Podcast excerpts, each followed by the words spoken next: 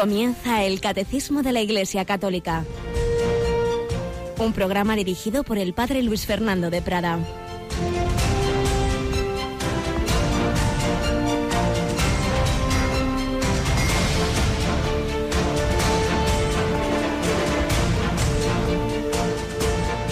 Alabados sean Jesús, María y José. Muy buenos días. Bienvenidos a esta nueva edición del Catecismo de la Iglesia Católica, donde todos queremos aprender del Señor que nos va iluminando a través de la Iglesia, de, su tradición, de la Sagrada Escritura, del Magisterio, todo ello admirablemente compendiado en el Catecismo de la Iglesia Católica. En este jueves, jueves siempre nos recuerda la última cena, la Eucaristía, el mandamiento del amor fraterno, el sacerdocio pues en este jueves vamos a pedir al Señor vivir esa dimensión de amor, de amor a Él, de amor fraterno que brota de la entrega de amor del Señor. Seguimos en este mes de junio, mes del corazón de Jesús. Os recuerdo que a eso de las 8 menos 10 de la tarde tenemos ese momento de, de invocación al corazón de Jesús y también os recuerdo que seguimos en el año de la misericordia celebrando diversos jubileos. Me acompaña Rocío García. Buenos días, Rocío. Buenos días, padre. Bueno, ya lo hemos dicho otros días, pero no viene mal recordar que el próximo jubileo del Papa con ¿con quién? ¿Con quién va a ser? Pues con los enfermos, los discapacitados y sus cuidadores. Y lo vamos a retransmitir el próximo domingo, ¿verdad? El domingo por la mañana, de 10 a 10 y media más o menos, empezará la ceremonia, que es una Eucaristía. Sí, creo que la misa como tal es a las diez y media, ya veremos si antes podemos conectar con la plaza de San Pedro. Y vamos a recordar también antes de entrar en el programa que estamos pidiendo a nuestros oyentes que colaboren con nosotros a mejorar la programación. En verano siempre damos un repaso a los programas, siempre hay cosas que cambiar, que renovar, algunos voluntarios que no pueden seguir. Y bueno, siempre viene bien saber qué cosas gustan más, gustan menos, qué cosas, qué programas conviene darles una vueltecita y para ello tenemos una encuesta en nuestra página web. Rocío, explicas a nuestros oyentes cómo es esto y dónde pueden votar esa encuesta. Pues es muy fácil. Tienen que tener un ordenador o un teléfono con internet. Se meten en la página web www.radiomaria.es y ahí pues es rellenar unos datos básicos, ¿no? De edad, de estado civil, de a qué se dedican, cuando escuchan Radio María y luego una hay que hacer una selección de los programas que más les gustan, dándoles una puntuación del 1 al 10. Por supuesto, si hay personas mayores que dicen, uy, madre mía, esto de internet y tal, pues siempre tendrán a alguien que les que diga, a ver, tú pote ahí en el ordenador y yo te voy diciendo, ¿verdad? Mm, muy fácil. le vaya dictando y en el último de los casos, bueno, quizá a través de uno de nuestros voluntarios al teléfono, pues pueden también eh, dar sus opiniones votando esa encuesta. Pero mejor si lo hacen desde sus casas con alguien que entre en Internet y ahí puedan votar en esa encuesta. Pues no lo dejen porque la tenemos ya para antes de acabar el mes de junio, la retiramos.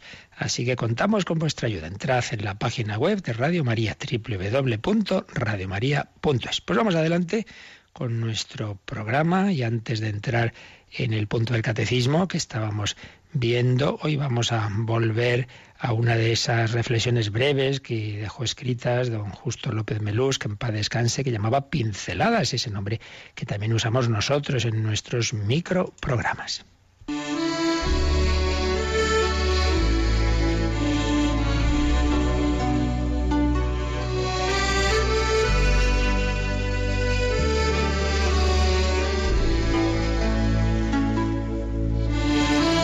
Hemos estado hablando de la vida oculta de Jesús, de la vida de la Sagrada Familia en Nazaret, de ese santificarnos en la vida ordinaria, sin necesidad de gestas externamente heroicas. El valor del ordinario hecho extraordinariamente bien tiene un gran, un gran potencial santificador. Y ahí lo principal, bueno, ahí en toda la vida cristiana, por supuesto, la virtud reina es la caridad.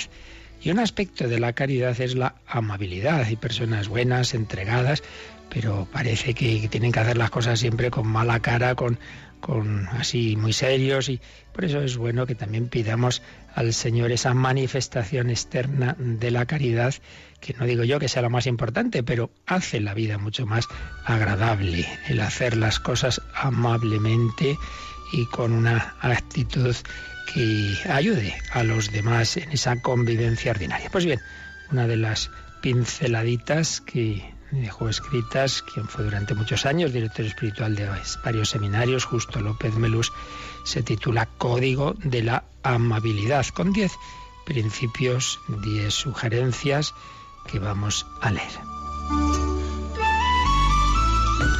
Son estos 10 puntos. Primero, sonreír sin cansarse.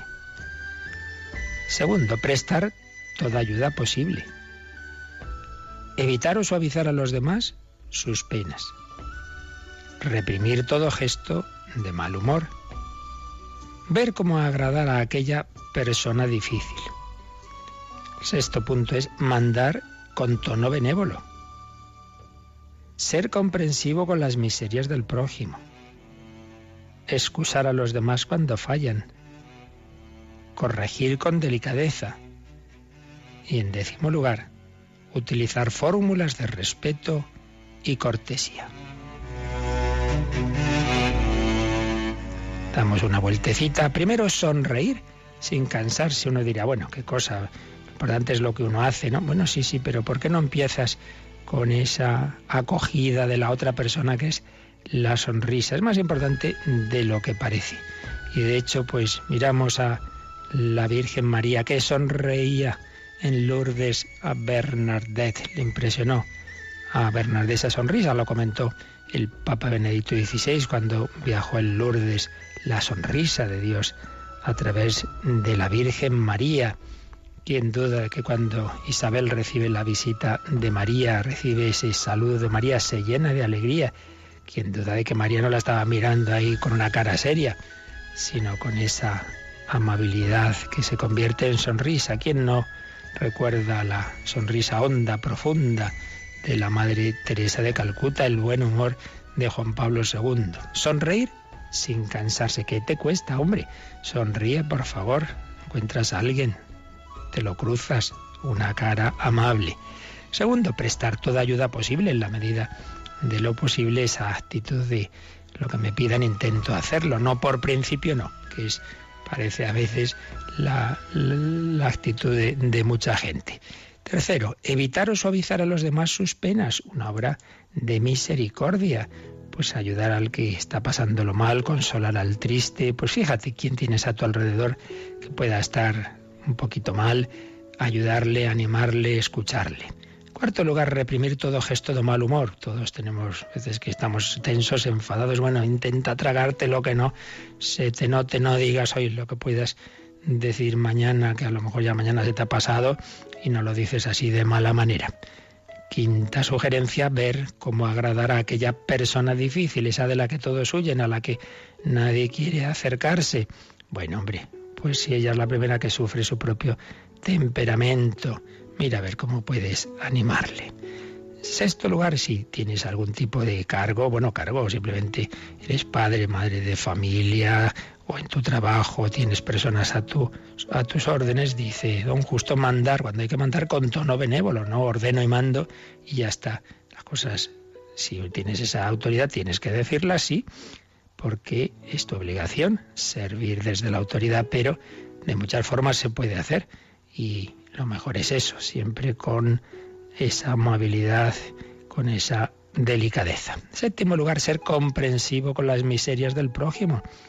Ya recordamos que hay una obra de misericordia que nos habla de ello, sufrir los defectos del prójimo como ellos sufren los tuyos. Nadie somos perfectos, todos tenemos aspectos positivos y negativos, pero es como las madres que siempre disculpan lo negativo de sus hijos, se fijan en lo positivo pues tú mira al otro como hijo que es de María y del Señor, del Padre Celestial, con comprensión. No juzguéis y no seréis juzgados. Sed misericordiosos y recibiréis misericordia. También, parecido, octavo, excusar a los demás, excusar a los demás cuando fallan. Pues sí, claro, se ha equivocado ya, todos somos falibles. Gente muy perfeccionista que cada vez que hay un error o un fallo, lo vamos, les parece el hundimiento del mundo. Oiga, que esto es así y será siempre así. Y Dios ha hecho una creación de seres limitados y ninguno somos perfectos, solo Dios, solo Dios. En noveno lugar, corregir con delicadeza cuando hay que corregir, porque a veces hay que hacerlo y desde luego los que tienen que educar, etcétera, pues tienen que hacerlo, pero volvemos a lo mismo. Se pueden decir las cosas de muchas maneras y además cuando uno corrige cosas negativas también debe decir en positivo cuando se hacen las cosas bien, porque si no parece que solo está ahí uno para poner multas. No, hombre, ahí estás ayudando a esos chicos, a esos alumnos, a esos hijos o a esos que trabajan contigo, pues no solamente decir lo que está mal porque hay que mejorarlo, evidentemente, sino también cuando está bien, pues en positivo. Y en décimo lugar, pues todo lo que haya que hacer con respeto y cortesía, nunca, nunca perder la educación. Y terminaba este, esta pinceladita don Justo López Melús escribiendo esto. Un amigo lo concretaba así, mis obligaciones antes que las obligaciones y los gustos de los demás. Primero, mis obligaciones, pero las obligaciones y los gustos de los demás antes que los gustos míos. Lo había aprendido en la escuela de Jesús, manso y humilde de corazón, y junto a María, a quien invocamos como Mater Amabilis, Madre Amable. En las letanías, pues es verdad, no lo habíais pensado. Mater Amabilis, María es Madre Amable. Bueno, pues vamos a pedir a la dulce Virgen María, Madre Amable, que nos dé no solo su corazón, su limpio y puro corazón, sino también esa amabilidad en la mirada, en el rostro, en la sonrisa, en las palabras.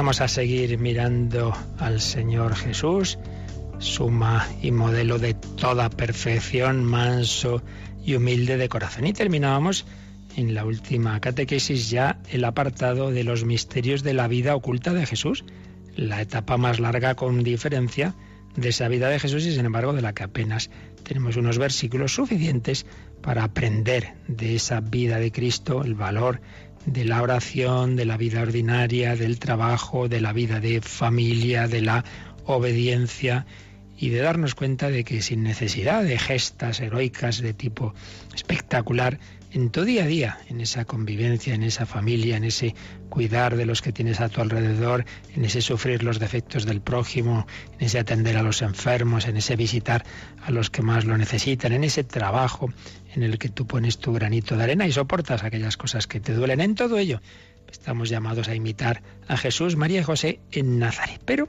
terminó esa etapa y Jesús hacia los 30 años, dice el Evangelio, quizá serían algunos más, por los datos cronológicos que podemos deducir, pero bueno, en torno a 30 Jesús se marcha, se marcha de su casita donde vive con la Virgen María, tendrían esa despedida que sin duda sería un desgarrón del corazón a la vez que los dos están contentos de hacer la voluntad del Padre. Y entonces pues se produce esa segunda escena de la gran epifanía o manifestación del Señor. La primera había ocurrido cuando nació, cuando llegaron los magos, la epifanía, la manifestación de quién es ese niño que ha nacido. Es Dios al que se le ofrece incienso, es rey al que se le ofrece oro, pero es hombre que va a morir al que se ofrece mirra. Primera gran escena de epifanía, pero la segunda es esta, el bautismo de Jesús en el Jordán y ahí no son unos magos que llegan, sino que es una teofanía que se produce, es decir, una gran eh, revelación de Dios en la que se abre el cielo, algo ocurriría especial, se ve bajar una paloma, signo del Espíritu Santo, y se oye una voz, este es mi Hijo, el amado, el predilecto. Ayer leíamos como lo cuenta San Mateo, leíamos también como lo resume San Juan, pero vamos, Rocío, a releer este número que ayer ya leíamos para comentarlo un poquito más, el número 535. Es un capítulo 535. Vamos a por él. El comienzo de la vida pública de Jesús es su bautismo por Juan en el Jordán. Juan proclamaba un bautismo de conversión para el perdón de los pecados. Una multitud de pecadores, publicanos y soldados, fariseos y saduceos y prostitutas viene a hacerse bautizar por él. Entonces aparece Jesús. El bautista duda. Jesús insiste y recibe el bautismo. Entonces el Espíritu Santo en forma de paloma viene sobre Jesús y la voz del cielo proclama que Él es mi Hijo amado. Es la manifestación, la epifanía de Jesús como Mesías de Israel e Hijo de Dios. Una escena, como veis, muy rica en la cual pues hay mucho trasfondo teológico de quién es ese Jesús, siguiendo como en otras ocasiones eh, lo que ha explicado y ha plasmado en una obra reciente Monseñor Rico Pavés, profesor que fue durante años de Cristología, podemos fijarnos en primer lugar en este aspecto, esa solidaridad de Jesús con los pecadores. Es impresionante que Jesús se pone ahí en la cola como uno más. No tenía ese espíritu de excepción que tantas veces tenemos, que llega uno a la cola y pero oye, que se cuela, es que tengo prisa y los demás no. Pero, pero ¿qué pasa, hombre? Usted como todos, ¿no? Jesús no se cuela. Jesús se pone ahí en la fila ante Juan el Bautista, el último de los profetas, el más grande de los profetas.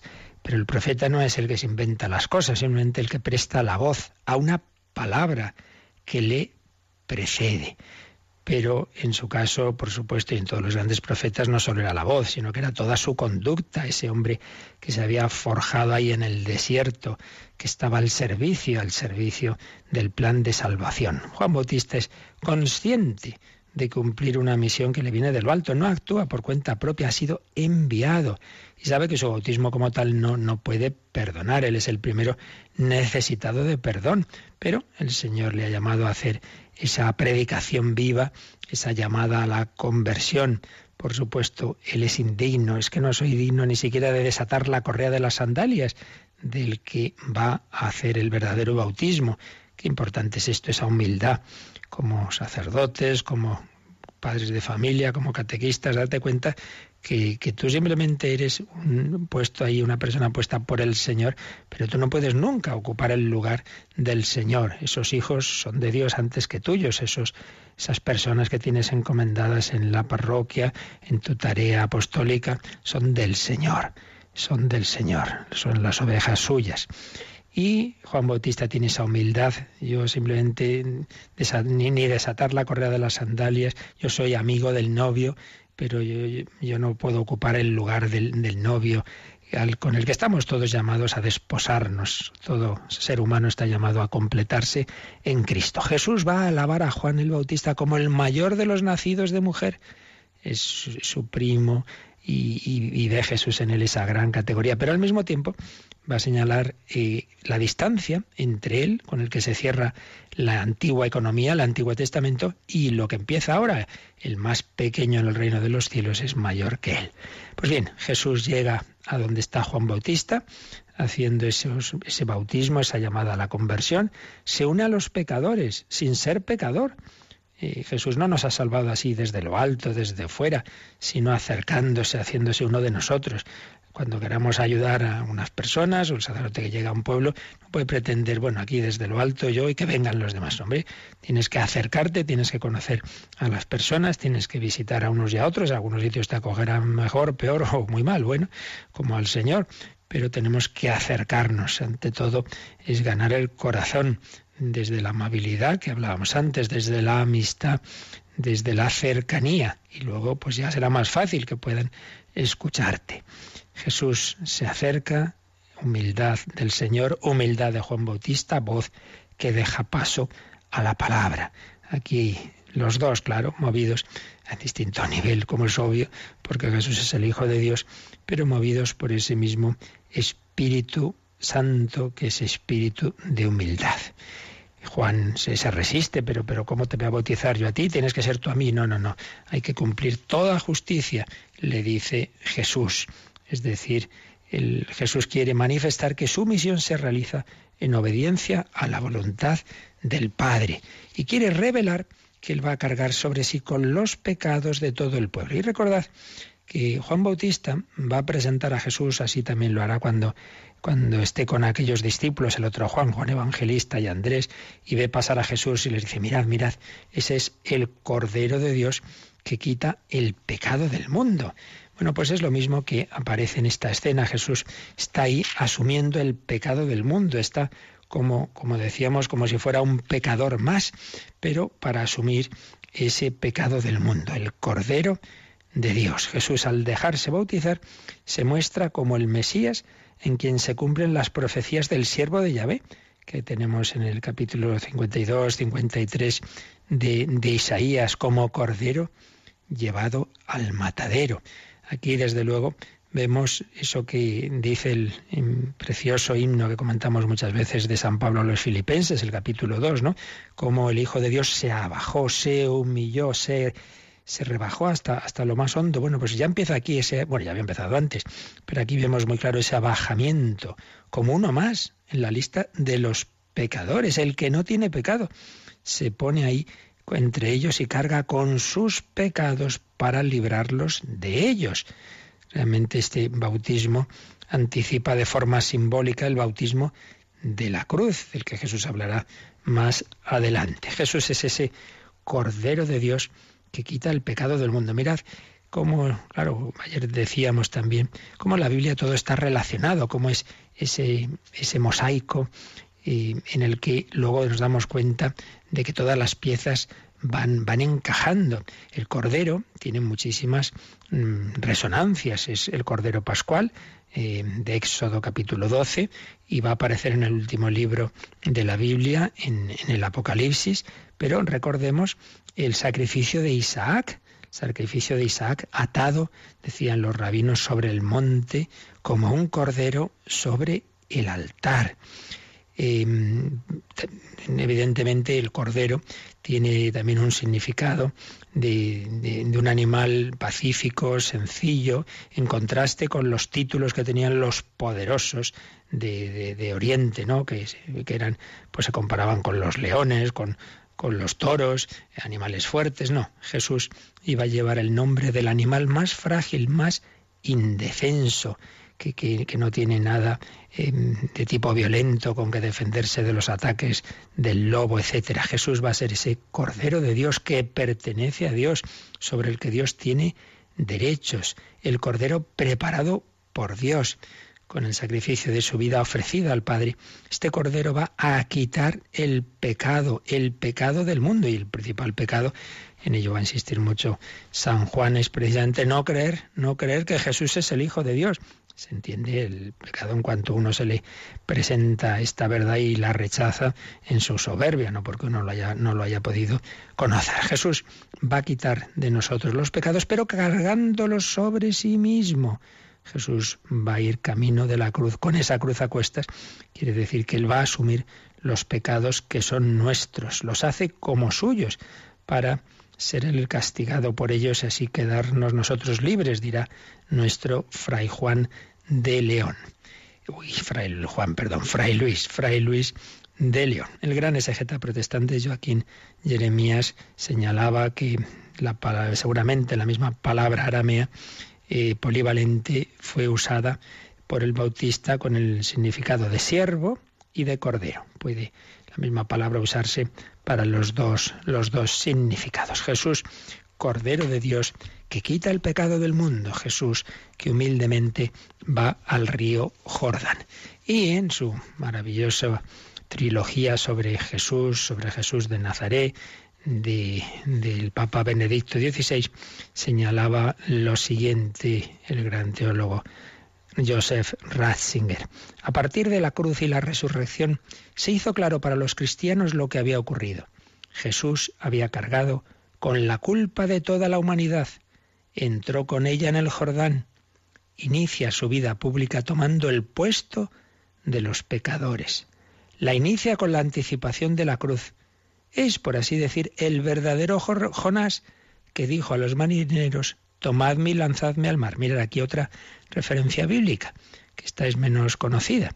¿Recordáis lo que se cuenta en la historia de Jonás? Huye de la misión que le había dado el Señor y va en un barco, entonces se levanta una gran tormenta y, dicen, de, ¿esta tormenta por qué será? ¿Hay aquí alguien que está haciendo algo mal? Entonces Jonás dice, sí, soy yo, soy yo, que, huyo del Señor y les dice, pues ale, echarme a mí al mar.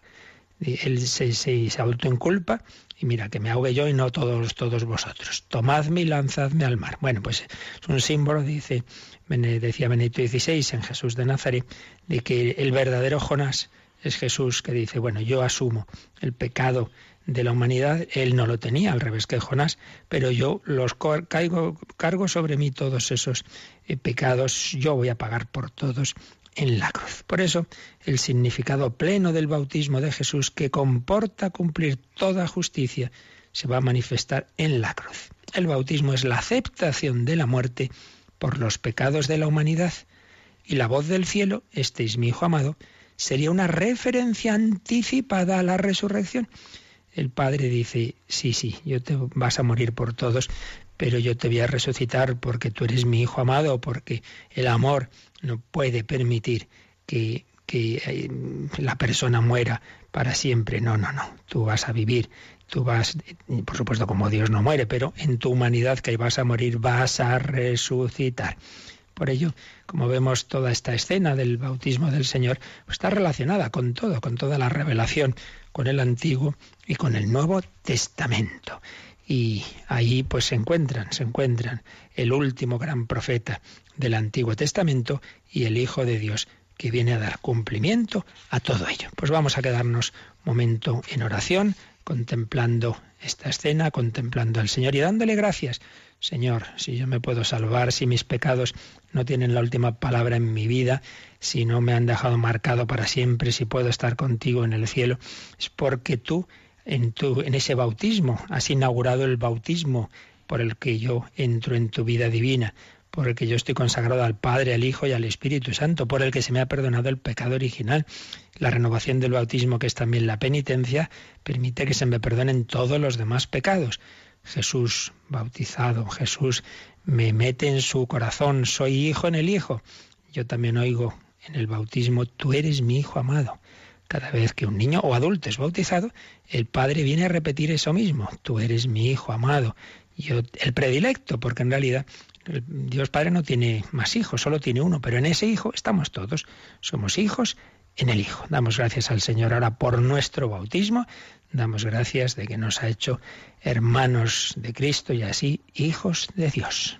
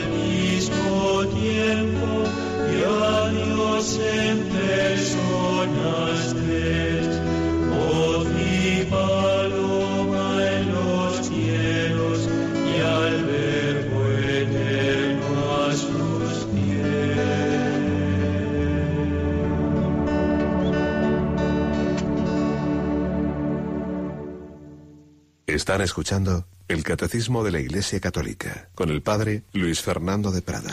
Pues sí, seguimos profundizando lo que nos enseña el Catecismo sobre este misterio importante de inauguración de la vida pública de Jesús, su bautismo en el Jordán.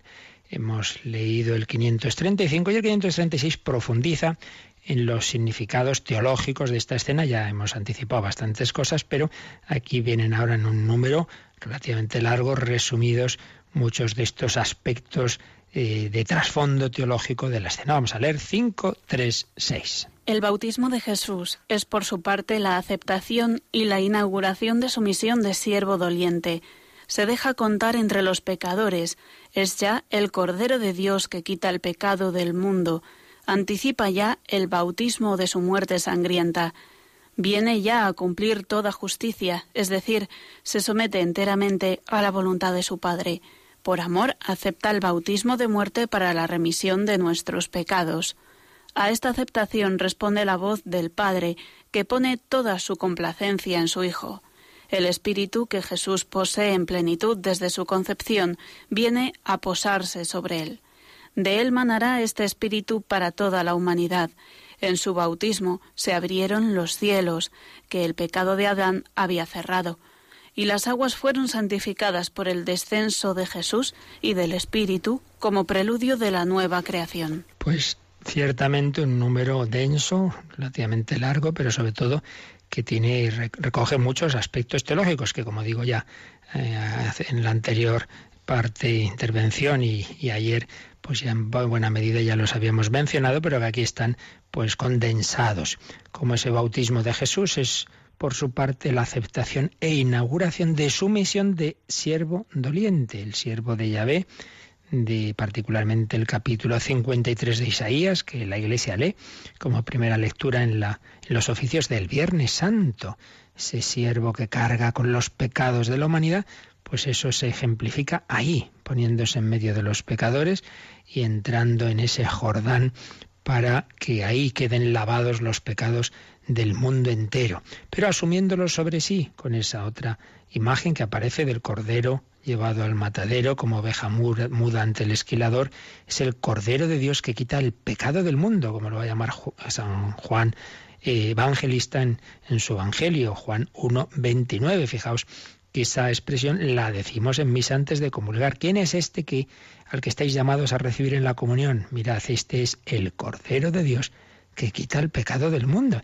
Y si Juan Bautista decía, ay, no soy digno de, bautizarte a ti, nosotros decimos, Señor, no soy digno de que entres en mi casa como aquel centurión le dijo a Jesús, pero una palabra tuya bastará para sanarme, porque el que quita el pecado del mundo quiere quitar mis pecados, lo hace en, el, en la renovación del sacrificio de la cruz, que es la Santa Misa, y, yo al comulgar, si ya se me han quitado los pecados por el bautismo y la renovación del bautismo, que es la confesión, si no tengo pecados graves, pero siempre tenemos esas cositas, esos pecados veniales, y la comunión también contribuye a ir sanando, a ir sanando esas heridas, esas consecuencias del pecado. Por eso si uno dice, no, no, no tengo pecado grave, puedo comulgar, pero siempre, claro, siempre, nunca somos dignos, eso está claro. Por eso hay que tener cuidado de personas que a veces, no, no, yo no comulgo si no he confesado un minuto antes y ya no vuelvo a comulgar. Hombre, no. Por eso decimos no soy digno, ya sabemos que nunca somos dignos de, recibir al Señor, pero si no tienes conciencia de pecado grave, acércate humildemente y precisamente en la comunión le pides a Jesús que, que vaya sanando pues todo lo que en ti todavía pues está, eh, digamos, pagano, lo que todavía no está plenamente convertido, que nunca hasta el final de la vida pues estamos del todo convertidos, es tarea permanente. Jesús quita el pecado del mundo, anticipa el bautismo de su muerte sangrienta, que El catecismo pone dos referencias, Marcos 10.38 y Lucas 12.50, porque en efecto Jesús habrá una ocasión que diga ese, cómo él está deseando llegar ese momento de, entregar la vida y habla de ello como de ser bautizado, el bautizado en su muerte. Jesús eh, va a realizar un bautismo sangriento que se anticipa en este otro bautismo en el Jordán viene a cumplir toda justicia, es decir, hacer la voluntad del Padre, que es aceptar, aceptar por amor el bautismo de muerte para la remisión de nuestros pecados. Y el Padre entra en todo ello, esa voz del Padre que pone ahí toda su complacencia, pero también entra el Espíritu Santo. Bueno, vamos a ver, aquí vienen algunos números marginales que nos pueden ayudar a profundizar más en todo lo que está aquí de trasfondo. Por un lado, está claro que hay ese sentido de ofrenda del Señor. Decimos que es ese cordero, el cordero se ofrecía en el sacrificio de la Pascua y de hecho, pues cuando Jesús es inmolado en la cruz, esa misma tarde iban a ser sacrificados los corderos pascuales, ofrenda de Jesús, espíritu sacrificial de su vida.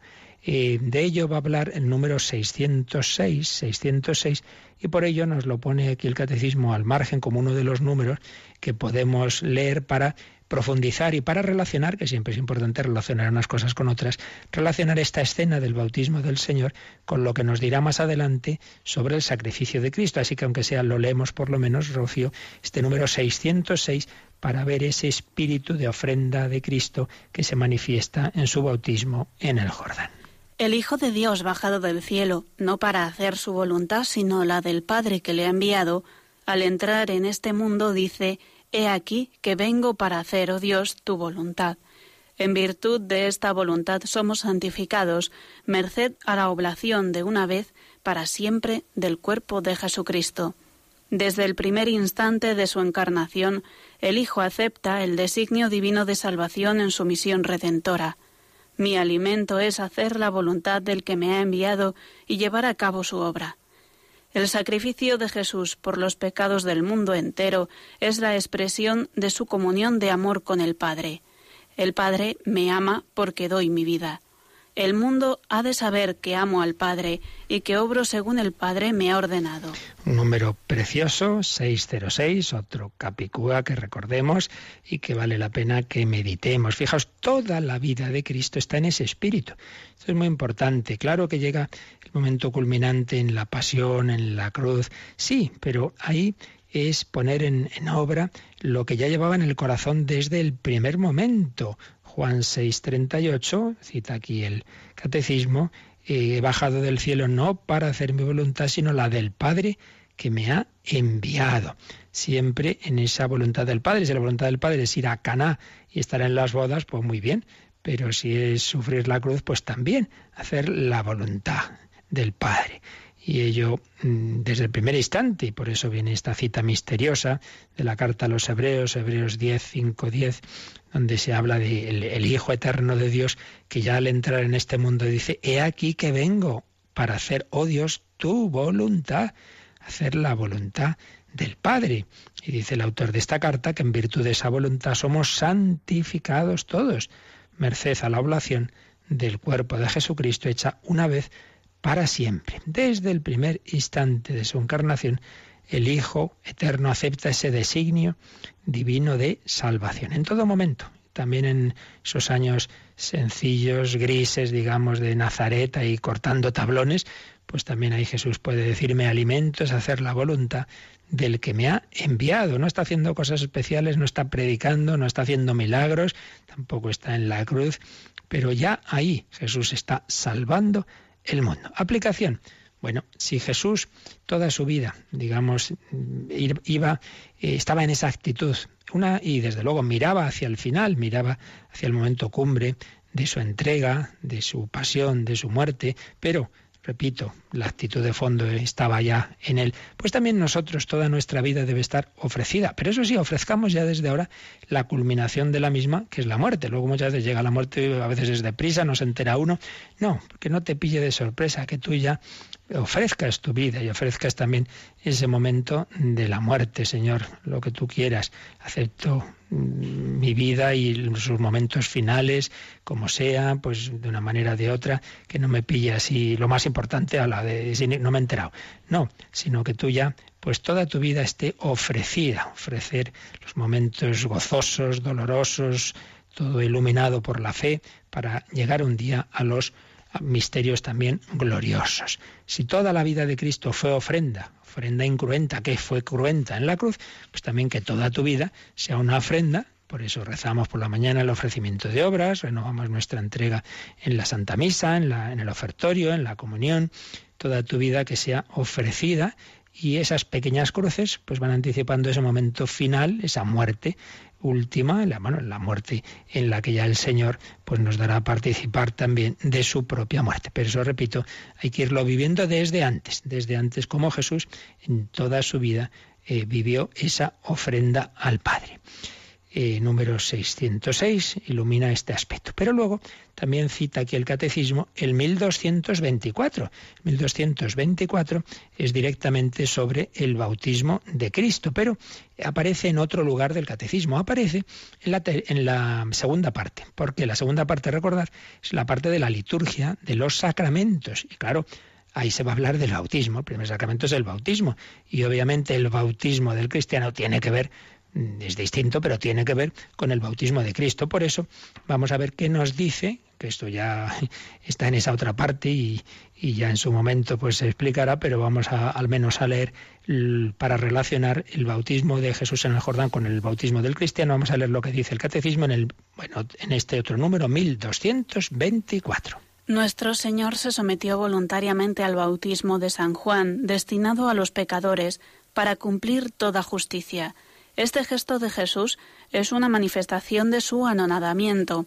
El Espíritu, que se cernía sobre las aguas de la primera creación, desciende entonces sobre Cristo como preludio de la nueva creación y el Padre manifiesta a Jesús como su Hijo amado. Por un lado, como veis, vuelve a repetir ideas que ya hemos dicho antes, que Jesús se sometió voluntariamente a ese bautismo que en realidad era para los pecadores, para cumplir toda justicia, y así manifestó su anonadamiento. Filipenses 2.7. El Hijo de Dios al entrar en este mundo no ha dicho, bueno, vale, me hago hombre, pero ya que me hago hombre, soy aquí el rey, el emperador, todo el mundo a mi servicio, voy a coger un trabajo, un, un puesto muy importante. No, no, no, no, no, no.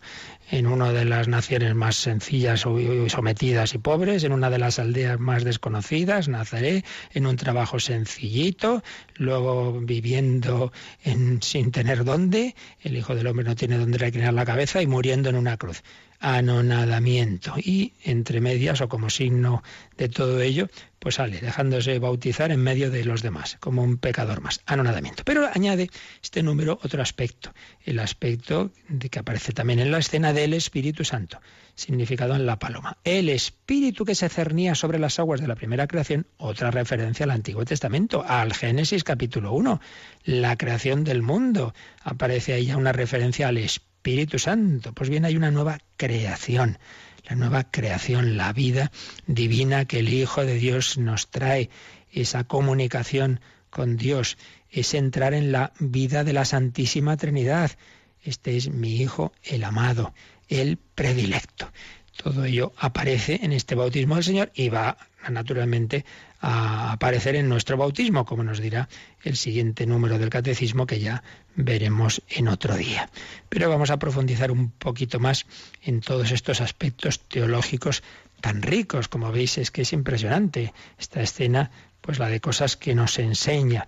Y sobre este aspecto que acabo de mencionar, pues nos enseña también eh, don José Rico Pavés, el descenso del Espíritu Santo, como hay una, una unción, una unción con el Espíritu Santo, que desciende sobre Jesús y reposa sobre él. Los tres sinópticos eh, describen a ese Espíritu que desciende en forma de paloma. Y San Juan, como ayer decíamos, añade que, que, permanece, el Espíritu permanecía sobre Jesús, no solamente lo recibe y ya está, sino que permanece sobre él. El número 536 acaba de decirnos esto, el Espíritu que Jesús posee en plenitud desde su concepción, viene a posarse sobre él. Claro que ya lo tenía desde su concepción, pero eso no quita, eso no quita que haya como una, una nueva manifestación, una nueva unción con el Espíritu Santo que luego va a ser el que Jesús nos va a comunicar a toda la humanidad. Entonces aquí podemos fijarnos en esa relación entre el verbo hecho carne y el Espíritu Santo, empezando porque la encarnación se hizo por obra y gracia del Espíritu Santo. Y esa humanidad de Cristo, toda ella, pues mm, va a desarrollar, va a desarrollar su vida bajo la acción del Espíritu Santo, un espíritu que repetimos lo posee en plenitud desde su concepción un espíritu que es el principio dinamizador de la humanidad asumida por el Verbo. Entonces, claro, viene la pregunta, pero vamos a ver, si ya Jesús estaba lleno del Espíritu Santo, es que ahora mm, recibe más, hay otra, otra comunicación, ahí es en efecto esa unción en el Jordán. Bueno, recordemos que Jesús en la sinagoga de Nazaret dijo, el Espíritu del Señor está sobre mí, porque Él me ha ungido me ha enviado a evangelizar a los pobres. Entonces podemos ver que claro que ya Jesús tenía, no faltaría más, estaba lleno del Espíritu Santo. Pero lo nuevo, entre comillas, es en, el, en el Jordán es que hay como una unción, una nueva especial comunicación de cara a la misión. Bueno, ahora ya empieza tu vida pública, ahora empieza tu misión de una manera especial eh, en esa vida pública. Se posa sobre él para ser comunicado. Por supuesto, esto va a ocurrir sobre todo cuando ya Jesús resucite y derrame el Espíritu Santo. Ya en Pascua, cuando sopla sobre los apóstoles, su aliento, recibid el Espíritu Santo y de una manera plena en el día de Pentecostés. Eh, en realidad es algo parecido a lo que podemos decir que pasa con nosotros. Eh, cuando decimos en la, la, confirmación es el sacramento del Espíritu Santo. Ahí se te da el Espíritu Santo, pero es que ya no lo teníamos antes, claro que lo tenía antes. El bautizado ya ha recibido el Espíritu Santo y en todo sacramento se comunica el Espíritu Santo. Pero es que no es sí o no, es que es se te ha comunicado, pero se te puede comunicar más. Entonces, eh, ese niño, ese adolescente que ya tiene el Espíritu Santo desde su bautismo y que se le comunica cada vez que se confiesa, pero se comunica de una manera más especial en la confirmación y además con, dando ese matiz de que no solo eres hijo de Dios, sino enviado a cumplir una misión, a colaborar en el apostolado. Pues también Jesús, en cuanto hombre, en cuanto hombre, su alma humana está llena del Espíritu Santo, pero eso no quita que reciba una especial nueva comunicación del Espíritu Santo, sobre todo de cara a comenzar ya esa misión de su vida pública. Una cosa no quita la otra, porque como hombre, como hombre, siempre el alma humana, y Cristo tiene una alma humana, siempre puede recibir, estar, eh, es una nueva comunicación, porque siempre el Espíritu Santo se puede comunicar más y más y más y más, y dar más y más dones, y concretamente dones de cara a una misión concreta, a una actuación de Cristo en su vida pública. Ese descenso del Espíritu Santo es también manifestación de Jesús como el Mesías, porque no os olvidéis que significa Mesías, ungido, está ungido por el Espíritu Santo, consagración mesiánica de Jesús. Esa venida del Espíritu manifiesta el poder salvífico y creador de Dios.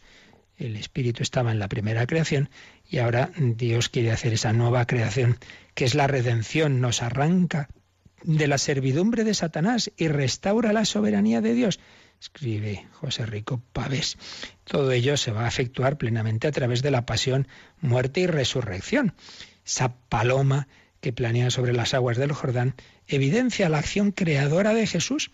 Recuerda esa primera creación, como decíamos, ese espíritu que aleteaba sobre las aguas primordiales y recuerda también el fin del diluvio. Aparece también ahí una paloma consagración mesiánica de Jesús que consuma la creación primera, que extiende su acción a todo el cosmos. Por eso, San Lucas, recordad que después del bautismo nos va a dar la genealogía de Jesús remontándose no solo a Abraham, sino a Adán y al mismo Dios. Como el relato de la creación de Adán, a partir del barro que recibe el aliento divino, ahora el nuevo Adán es presentado saliendo de las aguas y siendo ungido por el Espíritu Divino.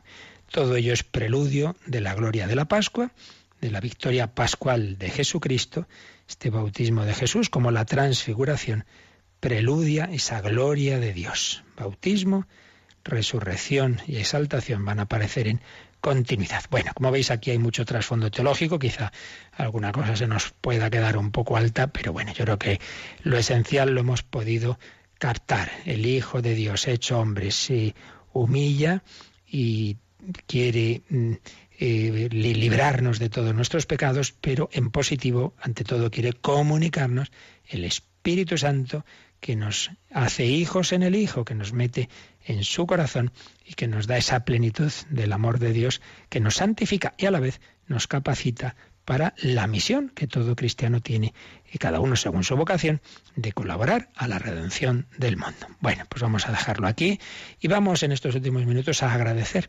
ese bautismo, agradecer esa agua viva a través de la cual también a nosotros se nos dio el Espíritu Santo, a través de la cual también hubo una voz, aunque no se oyera físicamente, pero ahí estaba el Padre que decía, este es mi hijo, esta es mi hija, amado, amada, yo te quiero para siempre, que seas mío. Pues vamos a dar gracias al Señor y si en estos últimos minutos también tenéis alguna consulta, ahora os recuerdan cómo se puede hacer. Participa en el programa con tus preguntas y dudas. Llama al 91 153 8550. También puedes hacerlo escribiendo al mail catecismo arroba radiomaria.es. Catecismo arroba radiomaria.es.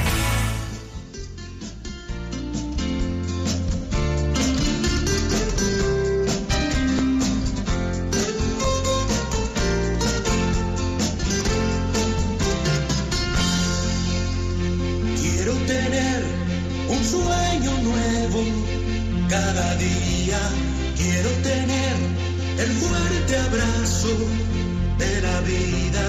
Quiero tener un sueño para contarle al aire.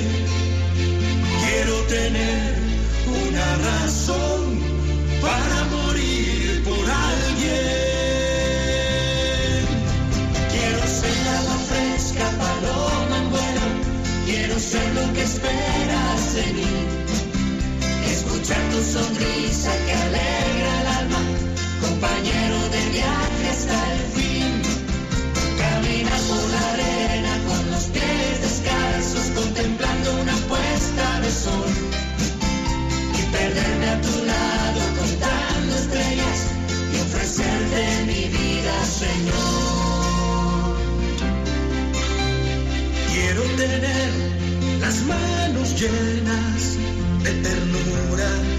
Quiero tener la risa blanca de la espuma. Quiero tener un cuento para contarle a un niño.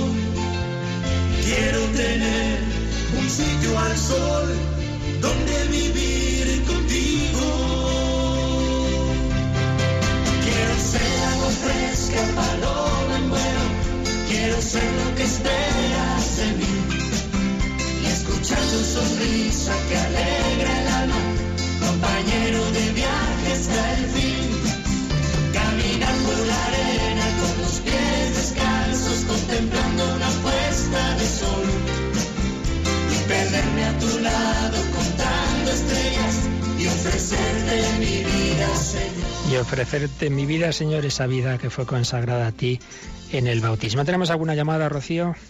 Sí, nos ha llamado Viviana para preguntar qué son las teofanías veterotestamentarias. Muy bien, pues teofanía, teo es Dios, fanía, manifestación, entonces son diversas manifestaciones de Dios y veterotestamentarias son del Antiguo Testamento. Entonces, por ejemplo, la gran, más importante teofanía de Dios en el Antiguo Testamento es la de la zarza ardiente. Dios se manifestó en aquella ocasión a Moisés en aquel símbolo de esa zarza que ardía y no se quemaba, pero hay muchísimas otras. Se manifiesta en el Sinaí, al pueblo de Israel, se manifiesta a diversos personajes, en aquel hombre misterioso que lucha con Jacob, en fin, distintas manifestaciones, bueno, en el paso del Mar Rojo, muchas formas en las que la gloria de Dios, claro, todo eso iba anticipando la definitiva teofanía. ¿Cuál iba a ser? Que ya no simplemente eh, en símbolos, en el fuego, en el agua, en, en, la zarza, no, no, es que se va a hacer hombre.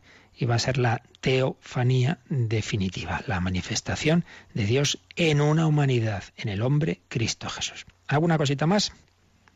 tenemos más nos llamadas. Ha llamado María Josefa de Valencia. Decía, Dios es eterno y se nos ha revelado en el Antiguo Testamento, pero antes hubo algo. ¿Antes de qué? Antes de la revelación en el Antiguo Testamento, ¿hubo algún otro tipo de revelación de Dios?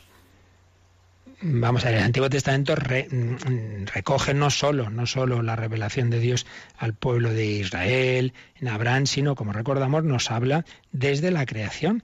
Entonces sí, ahí también se habla en primer lugar del diálogo de Dios con los primeros hombres. Claro, si se refiere a eso, pues ahí hay un diálogo que no existe aún en el pueblo de Israel, pero teológicamente, ya sabemos que es un, un género literario complicado, pero en cualquier caso se nos habla de una comunicación de Dios, de una revelación de Dios a los hombres, a los primeros hombres. Luego se va a hablar de la revelación de Dios en la época de Noé, pues también ahí tenemos revelación antes del pueblo de Israel. Es decir, los once, si no me equivoco, once primeros capítulos del Génesis van a dar una visión de conjunto de la revelación, de la comunicación de Dios a la humanidad y todavía no estamos hablando de los precedentes del pueblo de Israel que van a empezar en el capítulo 11 del Génesis con la llamada Abraham que va a tener a Isaac, Isaac a Jacob, y Jacob es aquel al que se le cambia el nombre en, en, el de Israel, y sus doce hijos dan lugar a las doce tribus de Israel, y ya se va formando ese pueblo de Dios, en el cual está, bueno, pues ya una revelación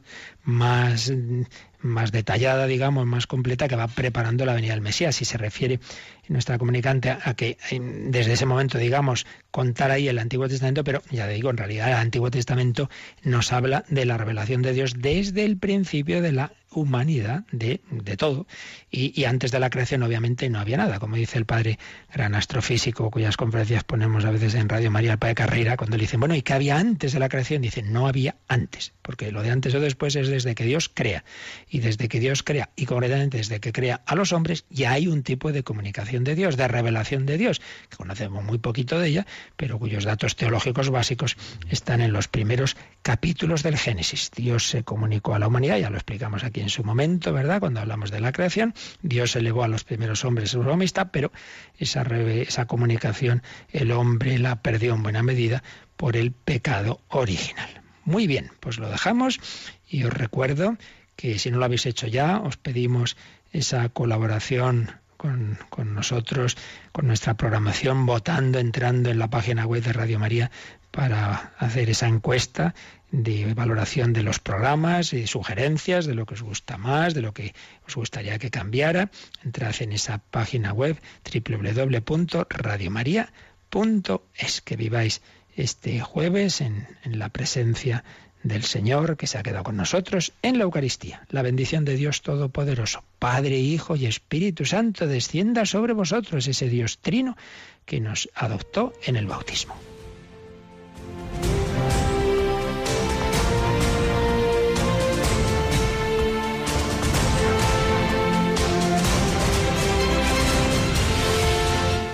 Han escuchado en Radio María el Catecismo de la Iglesia Católica. Un programa dirigido por el Padre Luis Fernando de Prada.